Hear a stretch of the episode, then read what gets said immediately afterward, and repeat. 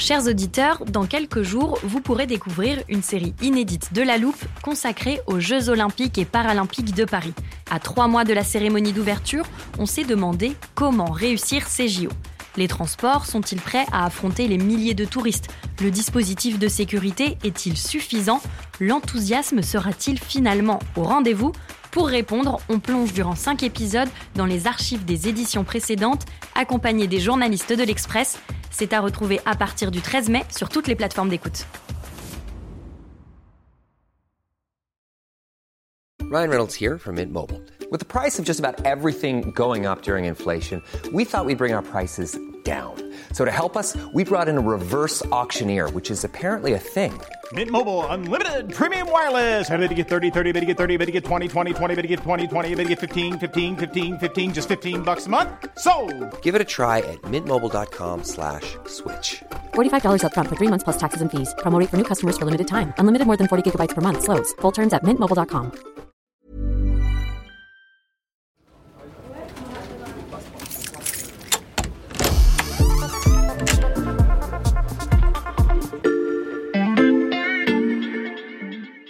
Salut, c'est Xavier Yvon. Bienvenue dans l'armoire de la loupe. Cette semaine, vous allez tout comprendre sur les fameuses Gigafactory. Les dix premières Gigafactory. Une Gigafactory. Gigafactory. Cette Gigafactory. les Gigafactory. Oui, vous avez peut-être déjà entendu ce terme dans un épisode de La Loupe, mais à l'époque, on n'était pas entré dans les détails. Alors Emmanuel Botta du service économie d'Express est venu me voir il y a quelques jours et il a insisté pour venir enregistrer une définition arrangée dans notre armoire. Salut Emmanuel. Salut Xavier. Bon, j'imagine que tu vas vouloir qu'on commence par l'origine du mot Gigafactory. Bah non, là, euh, je crois que c'est plutôt simple. Giga pour gigantesque, factory ça veut dire usine en anglais. Donc euh, c'est une très très très très très grande usine. Alors, je suis désolé, c'est un peu raté, mais t'es pas si loin. Giga, en fait, Ah. c'est pour gigawatt, qui est une unité de mesure de l'électricité. Gigawatt, en fait, c'est un million de kilowatts. Mhm. Factory, bon, bah là, effectivement, tu as bon, on sent que Ok. tu as une culture anglo-saxonne. Donc, c'est des usines où on fabrique tout simplement des batteries électriques. Là où tu as raison, c'est qu'effectivement, c'est des usines gigantesques. Alors, le concept maintenant de Gigafactory, en fait, il a été inventé par Tesla, par Elon Mhm. Musk, on peut le dire en 2014, qui a été le tout premier à se dire en fait, moi, euh, je veux que mes batteries soient faites de A à Z dans le même endroit, parce que des questions de qualité et d'autonomie, et qui a donc pris tout euh, de la cellule jusqu'à l'assemblage dans le même et seul endroit. Donc voilà, l'origine du mot Gigafactory. Tu parles de Tesla, donc aux États-Unis. Est-ce qu'il y a déjà des Gigafactory en France? Alors pas encore, mais il y a déjà trois projets qui sont d'ailleurs dans les Hauts-de-France. Une qui est euh, pilotée par euh, Stellantis euh, avec un partenaire, Renault aussi avec un autre partenaire, et un troisième qui s'appelle Vercor qui est une start-up française. Si on élargit la focale en Europe, il y a 38 projets au- aujourd'hui. Alors toutes sont en- à l'état de projet, certaines ont commencé à se construire, mais on- on- l'horizon, c'est vraiment 2030, où là, elles seront toutes totalement opérationnelles. Donc l'objectif, c'est de couvrir l'essentiel des besoins européens en batterie électrique à horizon 2030. Pourquoi cet objectif est éminemment important et stratégique? C'est parce qu'il y a une loi assez récente, d'ailleurs, qui est passée à Bruxelles, qui dit qu'à partir de 2035, il y aura interdiction totale de vente des véhicules neufs, qu'ils soient thermiques ou hybrides. Donc, pour compenser, il faudra bien qu'il y ait des voitures électriques, et dans les voitures électriques, il y a des batteries électriques. Et donc on a besoin de ces Gigafactory pour tenir cet objectif. Oui, parce que c'est à la fois stratégique en termes de business, parce qu'en Mhm. fait, la batterie électrique, il faut bien se rendre compte que c'est 30% à peu près de la valeur ajoutée d'un véhicule électrique, Mhm. mais c'est encore plus stratégique en termes de souveraineté industrielle, parce qu'aujourd'hui, les batteries électriques sont grosso modo produites à 70%, voire 80% en Asie, et pour l'essentiel en Chine. Donc ça peut nous poser un vrai souci, Mhm. euh, vu les tensions qu'on a avec la Chine, et si on imagine demain une sorte de guerre froide, la Chine pourrait très bien dire, moi je vous livre plus en batterie, donc il faut qu'on puisse les ramener chez nous.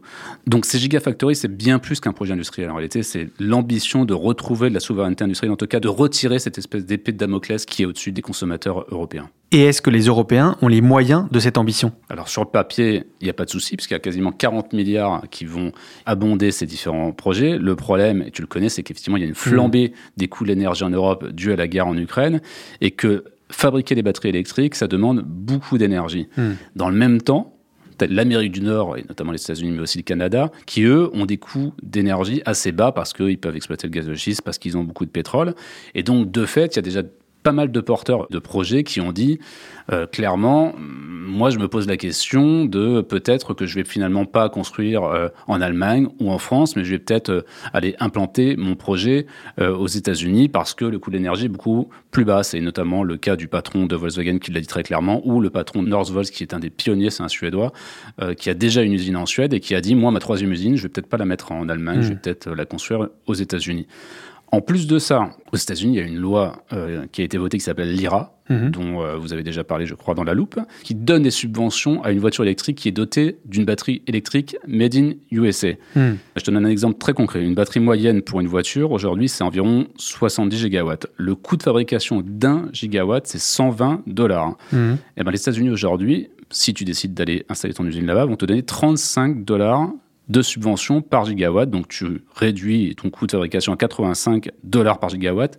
Et donc ça fait que tu es moins cher aujourd'hui qu'une batterie fabriquée en Chine si tu rajoutes le coût du fret. Donc hmm. ça devient excessivement compétitif. Ah oui, ça pose un gros défi euh, pour ces futures gigafactories européennes. On peut y faire quelque chose? Bah, En fait, euh, ces déclarations du patron de Volkswagen et du patron de Northvolt, c'est aussi évidemment du lobbying pour dire attention, il faut bouger. Quoi. Je veux dire, face à l'IRA, est-ce qu'on ne pourrait pas imaginer une sorte d'IRA européen ou un European Buy Act, comme on dit souvent, qui permettrait de subventionner une partie de la fabrication de ces batteries et qui ferait que on serait compétitif? Parce que là, le vrai risque, en fait, imaginons, on fait quand même ces batteries en Europe, mais qui va les acheter? Si en face de nous, il y a des Américains qui font des batteries bien moins chères et des Chinois aussi, on va se retrouver avec des batteries invendables ou sinon qu'il faudra subventionner d'une manière ou d'une autre. Donc à un moment, il faut accepter de se battre avec les armes des autres. Accepter de se battre avec les armes des autres pour l'avenir des gigafactories européennes. Merci Emmanuel. Merci à vous. Merci Xavier. Voilà, je peux refermer l'armoire. Maintenant, vous êtes capable d'expliquer ce que sont les gigafactories.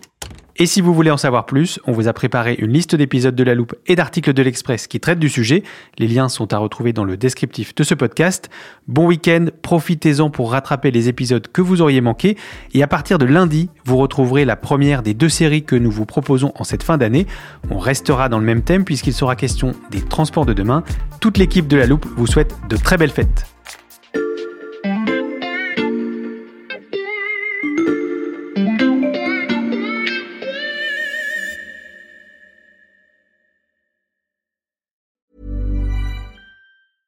Small details are big surfaces. Tight corners are odd shapes.